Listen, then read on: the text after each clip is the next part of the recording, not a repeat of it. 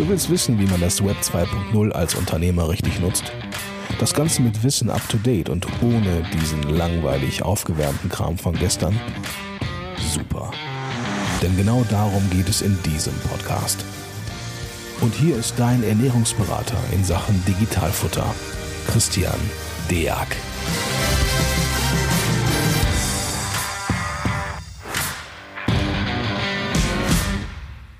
Hallo und herzlich willkommen zu einer neuen Folge vom Digitalfutter Podcast. Heute bin ich Gott sei Dank nicht alleine. Ich habe den Jens Lindner, das ist der Inhaber, Founder von AMZ Pro mit dabei. Moin Jens. Hallo Christian, vielen Dank für die Einladung. Äh, bekommt man ja nicht jeden Tag von einem Steuerberater, ja, aber super, ja. super spannend, dass ich heute hier bei dir dabei sein darf. Und ja, wir sprechen ja so ein bisschen über die Themen, die so Online-Händler berührt, wo jetzt gerade aktuell die Pain Points sind. Aber kurz zu meiner genau. Person. Du hast es ja schon Sehr richtig gern. gesagt. Ich bin Founder und Geschäftsführer von AMZ Pro. Wir sind located in Hongkong Island, also da, wo es besonders schön ist. Und schön. ähm, ja, also Du bist herzlich eingeladen, wenn du mal in Hongkong bist. Ne? genau. Und unsere Aufgabe bei AMZ Pro ist im Prinzip die komplette Lieferkette bis zum Endkunden. Das heißt, wir finden für euch die Produkte in China, importieren sie in die Europäische Union und helfen euch, diese auf den Marktplätzen zu vertreiben und versuchen euch natürlich auch digital und skalierbar vorzubereiten. Ja, das heißt also, wir versuchen mit euch zusammen einen Weg zu finden, wie ihr euren Umständen entsprechend so ein Business dann aufbauen könnt, dass ihr da auch ordentlich wächst, ohne dass ihr nachts dann wachlegen müsst, weil ihr die Prozesse nicht im Griff habt. Ne? Das Ganze basiert auf meiner Erfahrung. Ich bin jetzt mittlerweile online seit 2000, also 21 Jahre. Damals gab es Amazon noch nicht, damals gab es nicht mehr Google. Ja, die waren da auch erst in den Anfangs Unglaublich, Anfangsschritten. Ja, ja, genau. genau, ja. Genau. Damals haben wir noch Fireball und Alta Vista hießen sie, glaube ich, gemacht. Ne? Genau. Und das war wirklich sehr, sehr spannend. Aber ich bin auch schon sehr lange auf Amazon als Seller unterwegs und ähm, habe da auch sehr profitabel gehandelt. Und daher kenne ich die Prozesse, ich weiß, wie man sie aus, ausbaut und aufbaut, vor allen Dingen aus eigener Erfahrung. Also alles das, was ich erzähle, das sind meine eigenen Erfahrungen aus der Praxis und nicht irgendetwas, was ich in einem Coaching gelernt habe oder irgendwo in einem Buch gelesen habe. Ja, daher ähm, glaube ich, dass, dass, ja. dass, wir, dass wir da auf jeden Fall hier sehr, sehr viel Input rausgeben können. Ja, super. Ja, ist spannend. Also von, von meiner Seite aus auch immer spannend, äh, dass jemand von der anderen Seite jetzt auch mal bei mir mit im Podcast mit dabei ist. Ja, also sehr, sehr spannend. Und das hat auch vor allen Dingen ähm, wenn man Hand und Fuß hat, was man denn da so tun kann. Also das, wie, wie man organisch vor allen Dingen wächst, trotzdem auch, auch auf Optionen skalierbar. Ist ja etwas, was da jetzt mal einem reinen Dienstleister äh, wie, wie mir gegenüber beispielsweise dann meistens verwehrt bleibt, äh, aufgrund der nicht möglichen Skalierbarkeit. Ja, und äh, ich würde mich total freuen, äh, wenn wir heute einfach mal darüber sprechen, was denn so die, ja, der, der größte Need bei Online-Händlern ist. Wir reden ja immer sehr viel über, über, ja, keine Ahnung, über Buchhaltung, Schnittstellen und Co. Und ähm, ja, die andere Seite auch. hat ja äh, durchaus auch eigene Probleme, ja, und die ist, ich bin halt Steuerberater, ich bin halt auf der anderen Seite wiederum. Was hm. ist dann so deine Erfahrung? Weil du hast ja jetzt sehr viele äh, Online-Händler bei dir auch in deinem, in, in, in deinem äh, auf deinem YouTube-Kanal, auch in, in deinen Reichweiten. Du hast du bist bestimmt oft, ich nenne es immer Mutter Teresa äh, und hörst dir garantiert oft auch an, wo so die Probleme und Knackpunkte sind. Was sind denn da so die, die Standarddinger, die da immer wieder kommen? Ah, die, die Standarddinger ist halt die skalierbare Buchhaltung. Ne? Mhm. Das ständig wechselnde und neu aufgebaute Steuersystem. Ja, wie beispielsweise jetzt OSS. Ja. Ne? Und die absolute Unsicherheit. Und das Problem ist, da wirst du mir vielleicht recht geben, sogar einige Steuerberater wissen noch nicht genau, wie es funktioniert. Ja, wie, wie muss ich das jetzt genau machen? Ja, wir wissen alle, es kommt und wir wissen alle, es kommt sehr bald und das ist unausweichlich und wir haben jetzt aktiv zu werden. Das ist nicht etwas, was man uns zuträgt. Wir müssen in Action treten. Und ähm, da gibt es Fristen. Und wenn wir die Fristen einfach versäumen, dann wird es schwierig. Ja, und sich, sich damit zu beschäftigen, das ist einer, glaube ich, der, der größten Probleme mit, äh, mit äh, zwischen Steuerberater und Kunden, weil der, Steuer, der, der Steuerberater, der kennt sich in sein Thema aus, der weiß genau, wie es funktioniert. Ja, und der Kunde kennt sich mit seinem Thema aus, er weiß, wie er auf Amazon auf Platz eins kommt. Ja, das ist sein Business, ja, damit verdient er Geld, aber er verdient nicht damit Geld, sich durch irgendwelche Foren zu lesen und herauszufinden, was muss ich jetzt wirklich tun. Dafür hat er einen Experten am Ende des Tages. Ja? Mhm. Genau. Das ist tatsächlich einer der größten Probleme. Wir haben dann das nächste, das nächste, was die, was die äh, Online-Händler jetzt gerade sehr beschäftigt, ist die Verfahrensdokumentation. Ne? Das ist jetzt ja auch nichts Neues im Prinzip. Das gab es ja schon länger oder gibt es ja schon länger. Ne? Aber jetzt poppt es ja irgendwie auch überall auf. Ne? Das ist so ein bisschen wie DSGVO. Ich meine, die Tragödie kennst du ja auch. Wie war das? Vor zwei Jahren war es, glaube ich. Ne? Genau. Ja, alle genau. wussten, dass es kommt. Und 14 Tage vorher haben sie alle erst irgendwie angefangen, daran zu arbeiten. Und dann haben sie festgestellt, oh Mann, das ist ja mal doch gar nicht ganz so einfach, die ganze Sache aufzubauen. Ne? Und dann ja. waren da irgendwie alles, wie sagt man, mit heißer Nadel gestrickt und versucht, okay, wir versuchen jetzt irgendwas, Hauptsache wir fallen nicht auf. Ne? Mhm, ja, stimmt. Genau. Das stimmt. Ja, das, ja. das sind so die größten, größten Probleme aktuell, die die Händler äh, beschäftigt. Mal abgesehen von den alltäglichen Sachen wie Steuern, Zoll. Ne? Was, was sind ja. jetzt die, die Steuersätze? Ja, habe ich jetzt hier verminderten Steuersatz? Habe ich jetzt hier den, den Regelsteuersatz, also 19 oder 7 Prozent? Ja, wie sieht's im Ausland aus? Das sind solche Sachen, die, die sind jetzt halt bei den Händlern sehr stark im Fokus. Und wir haben ja noch eine neue oder zwei neue Regelungen im Juli diesen Jahres 2021, je nachdem, wann ihr diesen Podcast jetzt hört. Wir haben ja einmal äh, die Änderung für den, den Dropshipper. Ja, da gibt es dann ja den, die Einfuhrumsatzsteuer ab den ersten Euro, den man abdrücken ja. muss. Und wir haben äh, auch im Juli noch die neu reglementierte Marktüberwachungsverordnung. Das ist keine Steuersache. Das ist ja. jetzt für die Händler mehr. Die müssen halt jetzt darauf achten, dass ihre Produkte konform sind nach europäischen Richtlinien. Und wenn ihr das nicht tut, tut's Amazon. Und die sperren ja schneller, als ihr bis drei zählen könnt. Die diskutieren nicht so viel, habe ich mir sagen lassen. Ne? Hm? Nee, nee da, da, sind sie nicht berühmt und nicht bekannt für. Ja, die haben einfach nur Schalter an, aus und das war's. Ne? Also ja, aber grundsätzlich, wer da nach den Regeln spielt, der hat ja auch nichts zu befürchten bei Amazon. Ja, aber äh, meines Erachtens ist, also so, so, äh, so erkenne ich das für mich zumindest, äh, gehen wir mal auf das erste Thema, sagen wir, Skalierbarkeit. Mhm. Ähm, das sollte ja eigentlich etwas sein, wo man, dass man sich eigentlich mit seinem, also wir nennen das bei uns immer digitales und rechtssicheres Setup, also dass man sich einmal mit seinem Setup wirklich so Gedanken macht, dass man die anderen, man hat früher mal gesagt, die Stakeholder, ja, das sind der, der Steuerberater ist jetzt kein Stakeholder, aber zumindest, dass der, der, der noch ein weiteres Interesse an meiner FIBU hat, dass der auch einen vernünftigen äh, Zugriff einfach hat, ja. Und ich meine, mittlerweile äh, gibt es ja genügend Anbieter am Markt, ähm, die die Skalierbarkeit an sich auch gewährleisten. Also man kann auch wachsen ohne Ende und, muss jetzt nicht deswegen aufgrund des Wachstums wieder sein Programm ändern. Man sollte halt nur, ähm, und das ist aber eigentlich schon immer so gewesen, ähm, dass wenn man eine spezielle Branche hat, und meines Erachtens ist der Onlinehandel eine spezielle Branche, so wie es beispielsweise auch der Bau ist oder ein Verein, eine spezielle Rechtsform ist, die einer besonderen Aufmerksamkeit bedarf, dass man sich da auch einfach nur, egal ob Steuerberater oder Rechtsanwälte, immer jemanden nimmt oder Unternehmensberater, die auch, auch wirklich davon Ahnung haben. Es gibt einfach so gewisse Sachen, die kann man links und rechts nebenher machen. Das wäre dann so der typische, hat sie mal so Wald- und Wiesenberater, hat man früher mal gesagt. Ja, also der, der so alles kann. Ne? Ähm, ja. Aber bei, aber Onlinehandel, finde ich, hört es auf. Also gerade aufgrund der Umsatzsteuer, das ist eigentlich das, das, Schwierigste. Und man muss da klar sagen, dass die, die Steuerberater selber in der, ähm, die Umsatzsteuer in der Prüfung gar nicht wirklich schwerpunktmäßig geprüft werden. Also ist halt von den drei Tagen, die man hat, ist die Umsatzsteuer halt wirklich an einem Tag nur eine Bruchteilsklausur.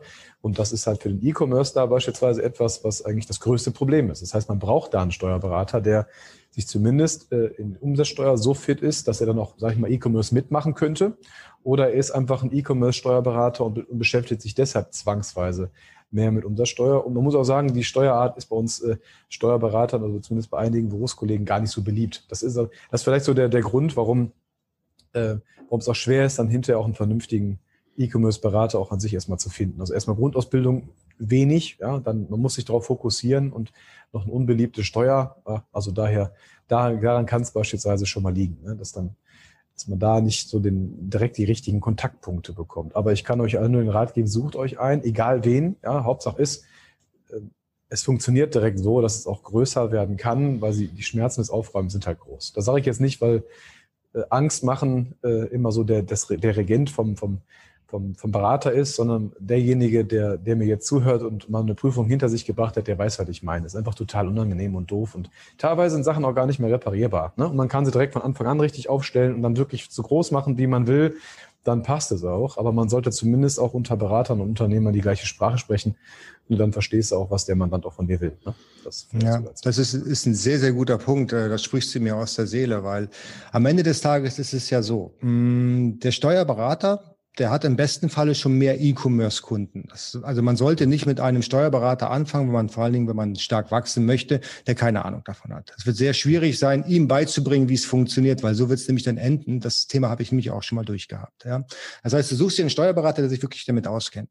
Und dieser Steuerberater sollte typischerweise die perfekten Abläufe kennen. Eigentlich sollte er dir sagen, hey, am besten nutze diese Software, so lieferst du mir die Daten an. An dem Tag wäre es ideal, und wir unterhalten uns im Joe Fix einmal im Monat.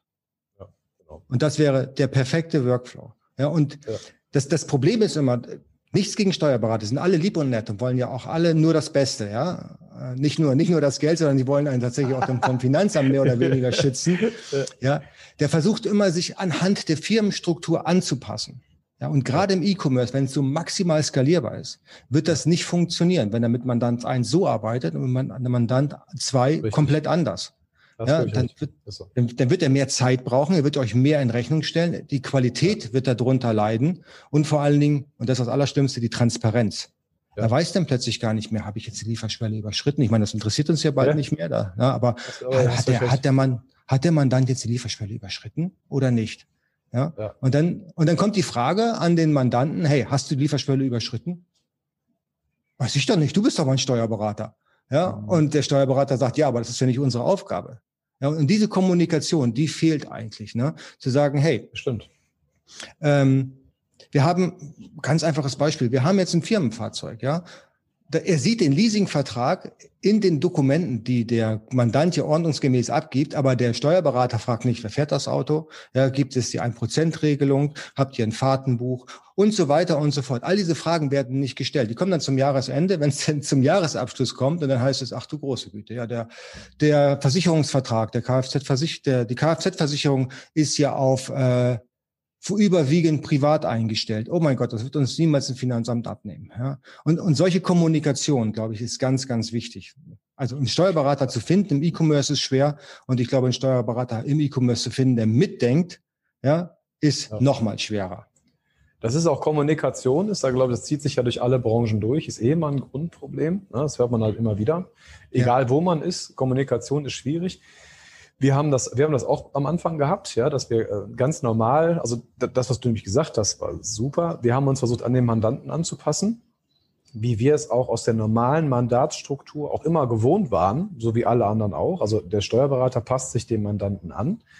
Und dann irgendwann wurde es einfach immer mehr und dann wurde es irgendwann sehr unübersichtlich. Ne? Dass wir dann immer gesagt haben, okay, mit welchen Programmen kommen wir gut klar aus reinem Selbstschutz, weil die Fragen kommen ja sowieso wieder alle an uns zurück. Ja? Also geben wir dem Mandanten lieber was vor. Und dass der E-Commerce ähm, ein Bereich ist, in dem man dem Mandanten was in Anführungszeichen vorgeben kann, weil man sagen kann, hey, ich kann damit arbeiten, ich bin fein damit, ähm, nimm das bitte. Das war auch ein Learning, ne? also die, dass man das einem Mandanten überhaupt sagen darf, in Anführungszeichen. Ne? Ähm, hier ist es sogar so, dass die Mandanten sogar dankbar darum sind. Dass sie sagen, besten Dank, mir ist es eh egal. Ne? Ich habe fünf zur Auswahl, kann mich eh nicht entscheiden. Wenn du sagst, du nimmst, super, dann brauche ich mich nie mehr entscheiden das ist halt neu, ne? das ist halt E-Commerce, ist in der Hinsicht auch für einen Steuerberater ein komplettes Umdenken.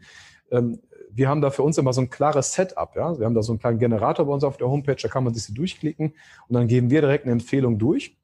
Maximal halt zwei Programme, die meistens auch sehr preisunterschiedlich sind und dann halt einen gewissen Service dahinter haben, ja oder nein, wo man aber relativ schnell sagen kann, brauche ich, brauche ich nicht, will ich noch nicht, will ich später oder hat halt Skalierbarkeit beispielsweise hinterher als Ende, nee, dann nehme ich doch lieber direkt das. Aber das sind halt immer nur zwei Programme, damit man sich dann relativ schnell entscheiden kann. Aber das ist ein äh, gutes Ding. Also da mussten wir, da haben wir vor Jahren ja auch umgestellt, das andersrum zu machen. Ähm, aber das ist ein Steuerberater, für einen Steuerberater eigentlich unüblich. Ne? Also erstens mal sich ein Programm dann so auszukennen, dass man sagt, hey, ich mache so eine Art Programmberatung oder so. Ja? ja. Das sind, ne? Wir haben ja unseren, unseren eigenen Kernbereich und der ist ja wirklich groß genug. Ich meine, ihr kriegt ja immer noch einen Rand mit. Es gibt ja neben der Umsatzsteuer noch ein paar andere Themen. ja, darf man nicht das vergessen. Ja. Ähm, so, und dann Kommunikation. Äh, ja, ähm, der typische Steuerberater und der typische Angestellte in einem Steuerbüro, naja, der ist halt noch nie auf Kommunikation gedrillt worden. Ja? Der sitzt hinter seinem Ordner und ist, und ist froh, wenn keiner ruft und, und bucht er den ganzen Tag runter. So. Und dass derjenige jetzt proaktiv nach vorne gehen soll, ja, das hat man dem halt noch nie beigebracht. Ne? Äh, deshalb haben wir beispielsweise bei solchen Sachen, äh, wir haben so eine Tür- und Angelberatung mit eingebaut in unsere Verträge, dass die Kunden von sich aus auch kommunikativ auf uns zukommen können. Also dass die nicht denken, ah, boah, ich schreibe dem, das kostet Geld. Ne? Jede E-Mail kostet Geld, jedes Telefonat wird in einer Minute abgerechnet. Das gibt's halt nicht, sondern es ist so eine Fixed Fee. Ne? Und damit kannst du auch fragen. Und die Hoffnung dabei ist, dass gewisse Sachen, so wie mit deinem Leasingvertrag beispielsweise, dass genau sowas nämlich nicht untergeht. Ja? Dass er nämlich schreibt, hey, ich habe eine neue Karre, ja? Äh, ab nächsten Monat freue ich mich wie Bolle, was soll ich tun? Ne? So, und wenn der das, das, das Gefühl hätte, oh, ich darf dem jetzt nicht schreiben, weil das kostet wieder 80 Euro oder so, ähm, dann wird die Info vielleicht untergehen und mit einem nicht kommunikativen Steuerfachangestellten beispielsweise wird es echt versacken. Das wäre dann so, ne? Also äh, passiert ja häufiger. Also daher, ja. da muss man auch sich so darauf einstellen, dass man auch die, sag mal, die, das, das interne Backup auch in der Kanzlei ein bisschen rumdreht. Ne? Ist also ein sprichst mir gerade aus der Seele, ähm, genau diesen Switch, ne? also das war unser, unser Ding, wo wir vor ein paar Jahren gesagt haben, muss jetzt sein, ansonsten funktioniert es halt nicht. Ne? Und ja. dann geht's halt noch mit die Skalierbarkeit, klappt dann natürlich auch. Ne? Also, ähm, genau. Ne? Ja. ja, also ich, ich kann dir nur, kann dir nur recht geben. Ich habe mich gefreut, nachdem ich da mit meinem Steuerberater gesprochen hatte, damals und gesagt habe, hey, so funktioniert's nicht. Gib mir vor, wie ich arbeiten muss, damit wir es hinkriegen. Und dann hat er sich dann schlau gemacht und hat mir ein paar Vorgaben gemacht. Und das hat wirklich gut Super. funktioniert. Seitdem hatten wir null Probleme mehr mit irgendeiner Art und oder in irgendeiner Art und Weise. Ne? Also genau, also das ist, das ist, glaube ich, auch ein Learning, was man als als Händler sehr gerne annimmt, einfach mal zu sagen, okay, ich gebe jetzt den Ball an meinen Steuerberater, der soll mir sagen, wie ich meine Buchungsprozesse aufbauen soll. Ich mache es genauso, guck nicht links und guck nicht rechts, sondern ich konzentriere mich um den Verkauf, weil da verdiene ich mein Geld und der Steuerberater kriegt es genauso mundgerecht, wie er es haben möchte. Und dann haben wir alle weniger Kopfschmerzen. Das mit dem Mundgerechten äh, vielleicht nochmal, ähm, das, das kriege ich häufiger mit, dass die Leute dann denken, dass wir da irgendwie einen besonderen Bezug zu hätten. Ja, den haben wir natürlich nicht. Wir wollen die Sachen einfach nur schnellstmöglich abarbeiten, beko abarbeitet bekommen. Ähm, nur da muss man natürlich auch sagen, dass der Steuerberater da umdenken muss. Ne? Also dieses typische, also ist dir jetzt natürlich total fern, ja, aber ich sag mal, so eine, so eine die typische Debitoren- und Kreditorenbuchhaltung, die es schon immer gab. Ja, jeder Kunde wird einzeln angelegt und sowas. Ja, ist natürlich im Onlinehandel totaler Quatsch, dass man da besser nach Zahlungsströmen geht und dass man darauf achtet, sobald ich dem Steuerberater was ausdrucken und hinbringen muss, stimmt schon was nicht. Ja, weil E-Commerce an sich, der muss komplett digital behandelt werden. Das macht keinen Sinn, ja? weil der Mandant selber auch irgendwann den Überblick verliert. Der hat einen Teil im Papier, einen Teil digital den Jahresabschluss wieder in Papier, die BWA digital, das ist irgendwie, um so einen, so einen Mandanten dann führen zu können, so dass er wirklich zu jeder Tages- und Nachtzeit weiß, okay, ich habe meine Sachen da, ich verstehe sie auch, ähm, muss, muss eine einheitliche rote Linie gefahren werden. Und die ist in dem Fall halt die Unterscheidung zwischen Papier und digital, damit er sich auch vernünftig dann gewöhnen kann. Ne?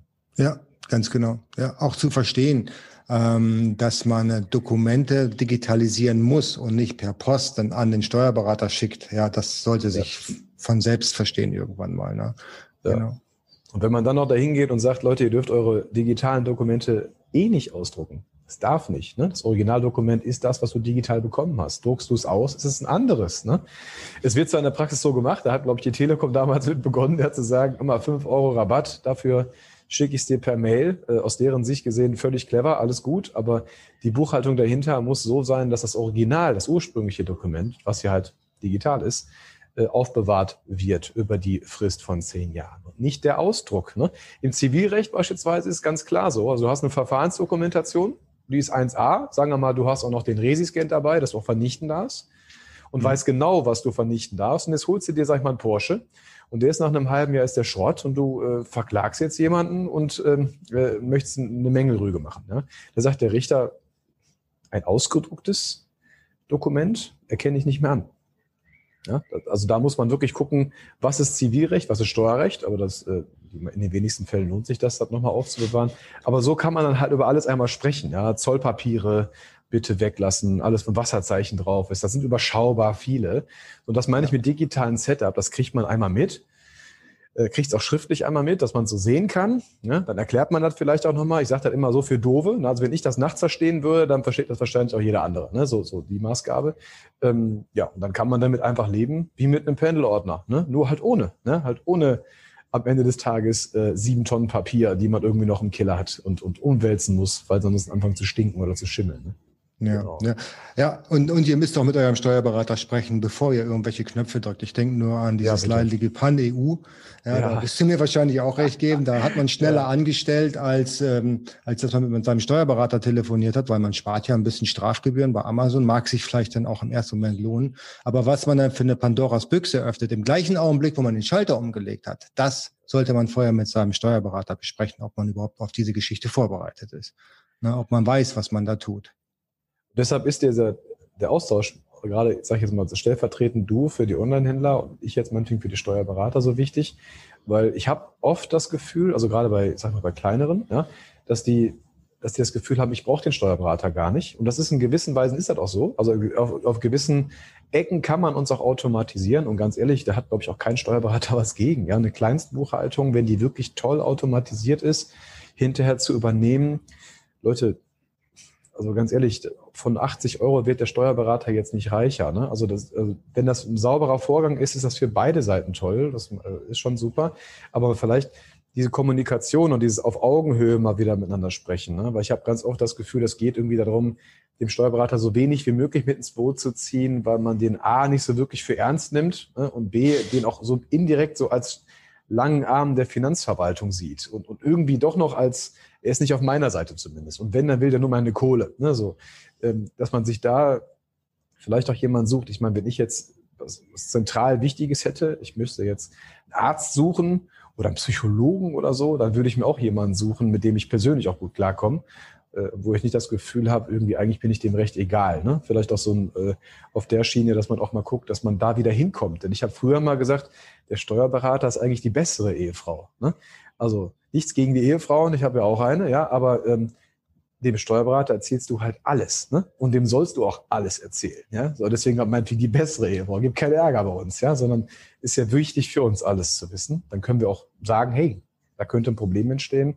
Und wenn man dieses ähm, Problem schon, schon so mit sich rumträgt und dann im Hintergrund ein Programm, was hin und her switcht, das ist natürlich eine echt ungünstige Kombination, ne? weil man muss einfach im Steuerrecht wissen, wo es knallt. Also man muss das Minenfeld kennen, ansonsten knallt es halt irgendwo mal. Ne? Kann gut gehen, kann auch Ende sein. Also daher äh, vielleicht der Aufruf, sucht euch auch mal herzmäßig euren Steuerberater aus, ja, wo ihr das Gefühl habt, mit dem könnt ihr sprechen, der ist in Ordnung, ne, der hilft auch mal, wenn irgendwas ist. Ja, gut, der ist nicht alle fünf Minuten da, da ist beim Steuerberater normal, ja, aber zumindest hat er äh, rollt er nicht mit den Augen, wenn es heißt E-Commerce, sondern ähm, ja, kann auch so ein bisschen mitschwimmen. Ne, das macht, macht ja. glaube ich, ganz viel Sinn. Ja, ja ihr, ihr müsst ihm vertrauen. Ihr könnt ihm wirklich auch alles anvertrauen. Das ist auch das, was ja. ich über die Jahre gelernt habe. Die einzige Person, mit der ihr wirklich über Geld sprechen könnt, ist euer Steuerberater. Ja, wahrscheinlich noch viel mehr als über eure Frau oder mit euren Freunden. Der ja, kennt, mit Sicherheit. Der kennt, der kennt eure Finanzen am besten. Und wenn es irgendwo mal hakt, dann geht ja. proaktiv auf ihn zu und sagt, hey, pass auf, ich habe jetzt hier ein Problem. Ja, beispielsweise, ich habe äh, Verbindlichkeiten zu bedienen und Amazon hat gerade mein Konto zugemacht und das ist in den nächsten drei Monaten auch nicht offen und ihr könnt das nicht bezahlen, dann geht proaktiv auf euren Steuerberater zu. Er wird euch erklären, was genau ihr zu tun habt, damit ihr das Unternehmen nicht gegen Baum fahrt. Ja, das ist also die erste Stelle, wo ich, wo ich euch hinschicken würde. Und das ist auch dann wichtig, dass ihr einen Steuerberater habt, der sich dann auch mit diesen Dingen auch wirklich skalierbar auskennt. Der weiß, was passiert eigentlich, wenn Amazon den Account zumacht. Ja, der, manche Steuerberater sagen ja, dann verklagt doch Amazon, die dürfen dann Geld auch nicht einbehalten. Ja, ja, ja theoretisch kannst, kannst du es ja machen. Ja, aber dann geht es nicht schneller. Ja. Ja, Gras wächst ja auch nicht schneller, wenn man dran zieht. Ne? Und das funktioniert nicht. Ne? Genau. Und das sind genau. halt ganz, ganz wichtige Sachen, die man äh, wirklich dann auch ähm, was du schon sagtest, dann auch in Sympathie ausleben kann. Man ja. kennt, lernt einen Steuerberater kennen, man sieht, okay, man kommt menschlich mit ihm zurecht, man hat Vertrauen, weil am Ende des Tages will er ja auch wirklich nur, dass ja, ihr wächst, wenn, denn wenn, wenn der Mandant ja, wächst, wächst natürlich dann auch ähm, der Steuerberater mit dem Mandanten. Die Rechnungen werden natürlich logischerweise dann höher. Ja, was ja auch nicht schlimm ist. Ja, wenn ihr das vernünftig aufgestellt habt, euer Business verdient man dann ja auch natürlich am Ende des Tages mehr. Ne? Ja. Genau. Ja, das, aber das auch, auch, so ein, hm? ja, das ist auch meines, äh, also vielleicht nochmal wirklich ein ganz Gold ist, Gold, goldwertes Ding. Ja? Wir Steuerberater verdienen kein Geld auf einen Schlag, sondern wir immer nur über die Laufzeit. Das heißt, also wenn man ein Trust-Symbol braucht, ne, dann wäre das tendenziell schon der Steuerberater, weil an so einem einmaligen Exit, die gibt's ja bei euch gar nicht. Ne? Also bei uns ist das einfach die Laufzeit bis zur Rente. Fertig. Ne? In der wollen, Zeit wollen wir, dass, dass ihr zufrieden seid, dass es euch gut geht, dass ihr nicht pleite geht. Ähm, wir haben auch übrigens so einen Ehrenkodex im Nacken, ne? also auch kammerrechtlich so ein Ding. Also das haben wir auch nochmal. Ähm, so, und, und vielleicht, damit das Ganze mal so ein richtiges Licht zurückgerückt wird. Es gibt, glaube ich, schlechtere Ausgangslagen, als mit einem Steuerberater auf Augenhöhe zu reden. Also mit meinen Großmandaten beispielsweise habe ich das grundsätzlich, also hat sich so eingespielt. Da redet man auch über alles. Ne? Könnte Kinder sein oder was weiß ich. Der kann auch mal anrufen, wenn irgendwie was ist. Äh, muss sich ja durch alles im Rahmen halten, weil mein Tag auch nur 24 Stunden hat. Ja, und wir haben halt dann halt nicht fünf Kunden im Steuerbüro, sondern halt immer direkt mehr. Das ist halt so, das ist der normale Gang. Äh, und wenn dann jeder halt anruft, wird's halt eng, aber zumindest solltet ihr dann äh, das, das Gefühl haben, dass der nicht ein notwendiges Übel ist, den ihr irgendwie wie so ein Blinddarm-Fortsatz mit reinziehen müsst, sondern hey, der gehört zu einem Business mit dabei und der hat auch ein Interesse daran, dass, dass ihr größer werdet. Oder zumindest, dass alles ruhig läuft. Denn ich sag mal, gerade bei Kleinstmandaten, äh, da hat man natürlich gar keine Lust drauf, dass es da permanent Ärger gibt, weil ja, da, da legt man ja in allen Ecken Kanten ja sogar noch Geld drauf. Also auch da ist das Interesse daran, dass das schön skalierbar ist, dass das in Reihe läuft, dass das vernünftig läuft, dass es da keinen Ärger gibt. Da habt ihr, glaube ich, an beiden Seiten die gleichen, die gleichen Interessen. Ganz einfach. So, so ist das absolut. absolut ne? und, und eins noch vielleicht, ähm, da wirst du mir vielleicht auch recht geben, der Steuerberater ist nicht für alles verantwortlich, was passiert. Also wenn ihr eine ja. Steuerprüfung habt, dann heißt es nicht, dass der Steuerberater einen schlechten Job gemacht hat, dann heißt es einfach nur, dass genau. diesmal das Rad bei euch stehen geblieben ist, ja, oder dass irgendwas ja. nicht passte. Ja, oder äh, beispielsweise, was, was ich mich immer gefragt habe, wenn ich jetzt beispielsweise äh, etwas aus China importiere, ich bezahle 10.000 Euro, aber beim Import hat der Chinese nur 1.000 Euro angegeben, dann fehlen ja. dann 9.000 Euro, ja, bei der Commercial Invoice zwischen dem, was ich wirklich transferiert habe. Ja. Und dann heißt es dann, ganz oft höre ich das, ja, das hätte doch der Steuerberater merken müssen. Und ähm, aber ihr hättet das als allererstes bemerken müssen, weil ihr habt die Zollpapiere in der Hand. Und dann ist es eure Pflicht, in China anzurufen und beim Zoll anzurufen und das nachzuverzollen und nicht die Aufgabe vom Steuerberater, euch zu erzählen, was ihr tun müsstet, obwohl ihr schon längst gewusst habt. Ja, also das da funktioniert so, so, nicht. Da hängt immer so der Wunsch hinter, dass ähm, das Büro an sich outzusourcen, ne? Also, dann, genau. um die Buchhaltung komplett auf jemand anderen abzuwälzen. Ähm, äh, ich sag mal, auch da ist Transparenz halt wichtig. Ne? Also ein Buchhalter selber, der bucht darunter, fertig. Ne? Also das ist die Aufgabe, auch, auch Auftrag, das wird von Auftrag gesprochen. Ne?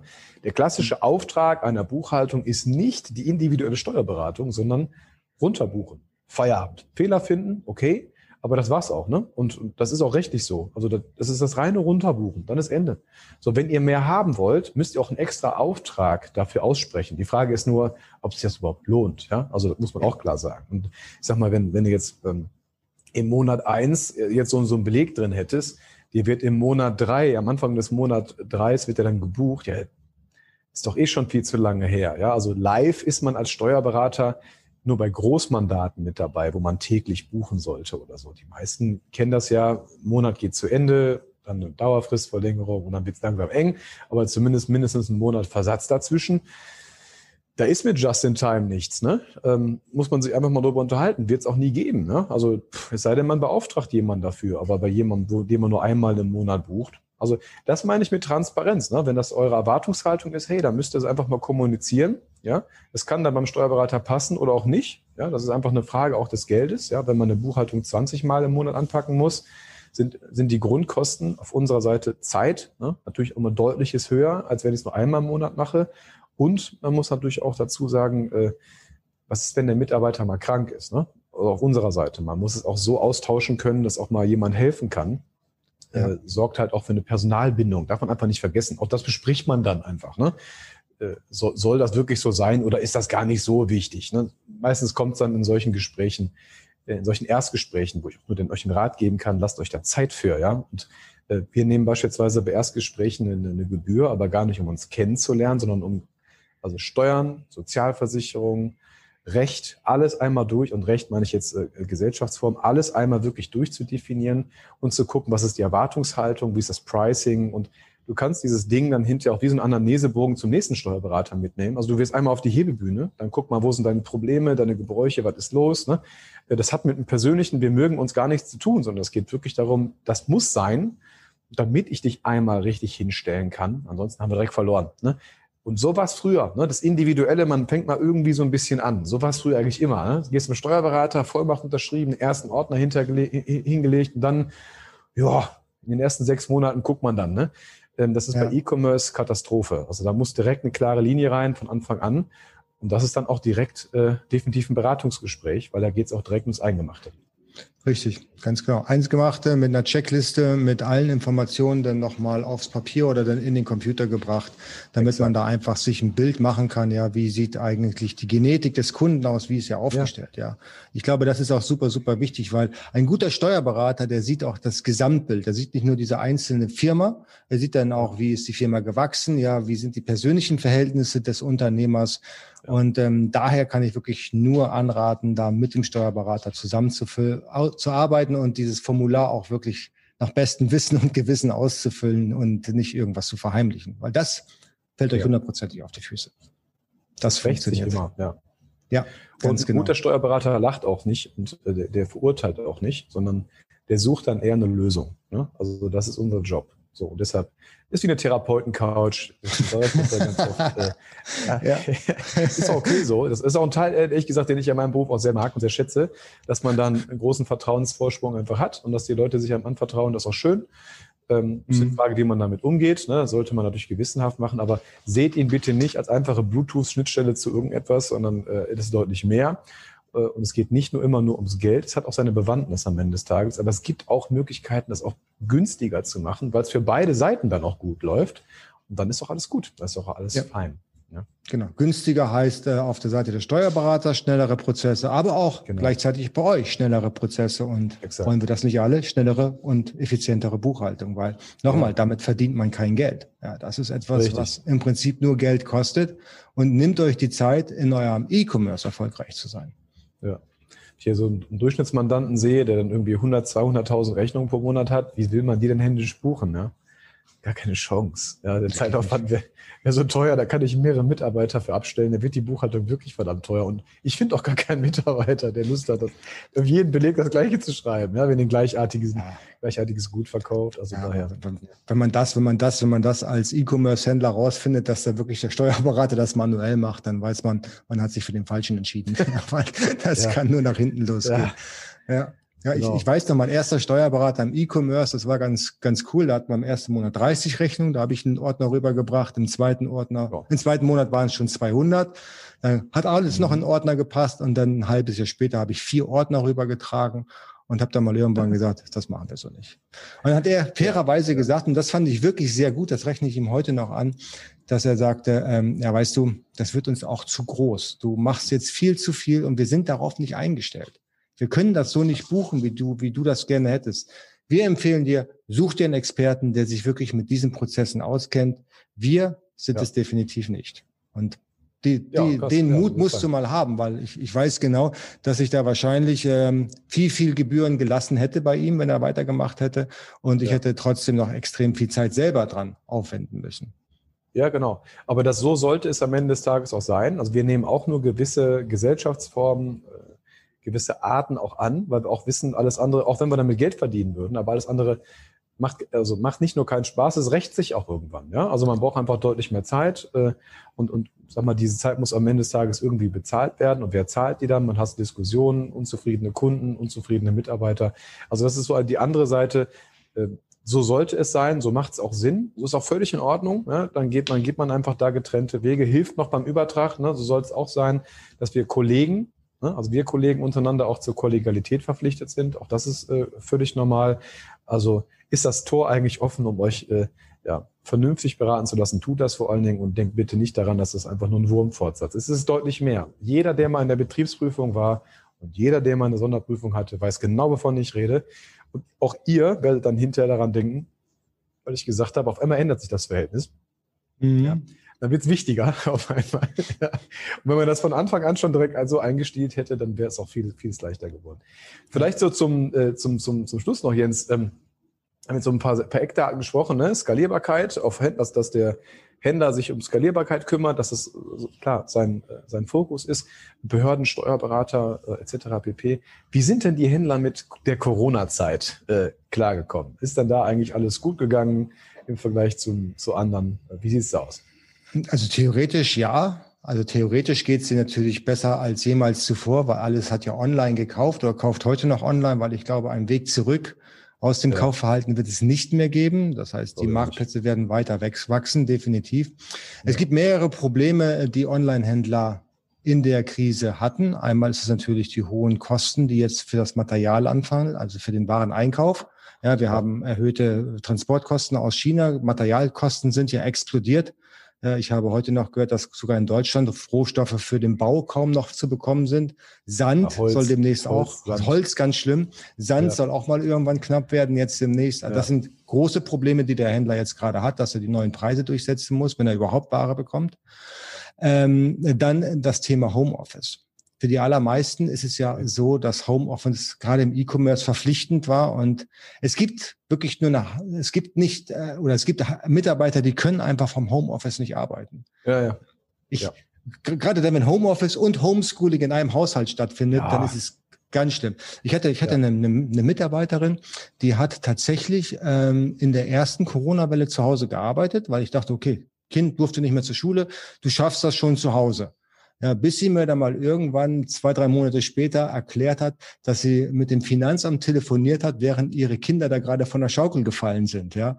Und sie dann den, den Hörer hin, hingeschmissen hat und dann zu den Kindern gerannt ist. Für mich nachvollziehbar, aber natürlich ja. aus Business-Sicht sehr, sehr unschön.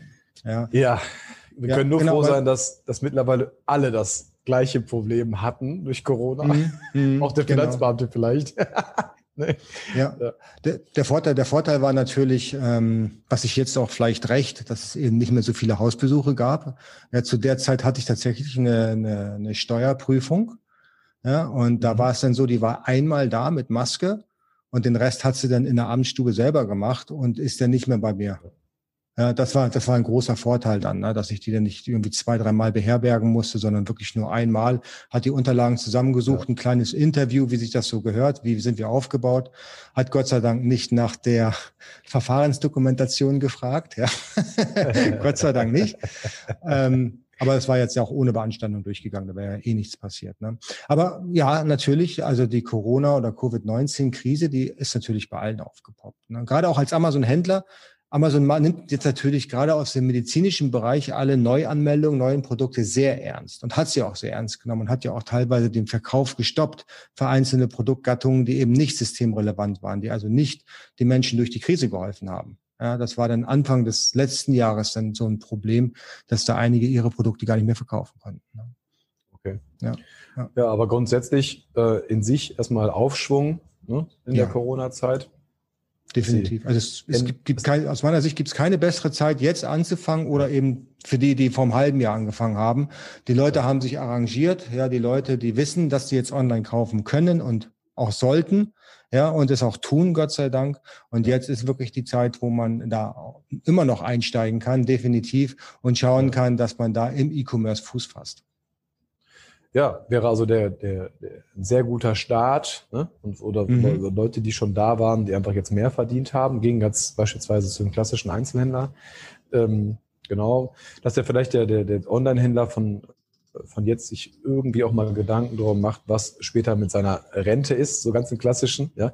Also in Form von, äh, wie verkaufe ich meine äh, Gesellschaft am Ende des Tages oder wie nehme ich jemanden hinzu oder habe ich angefangen als Einzel Unternehmen und möchte in eine GmbH gehen, ne, aus haftungsrechtlichen Gründen.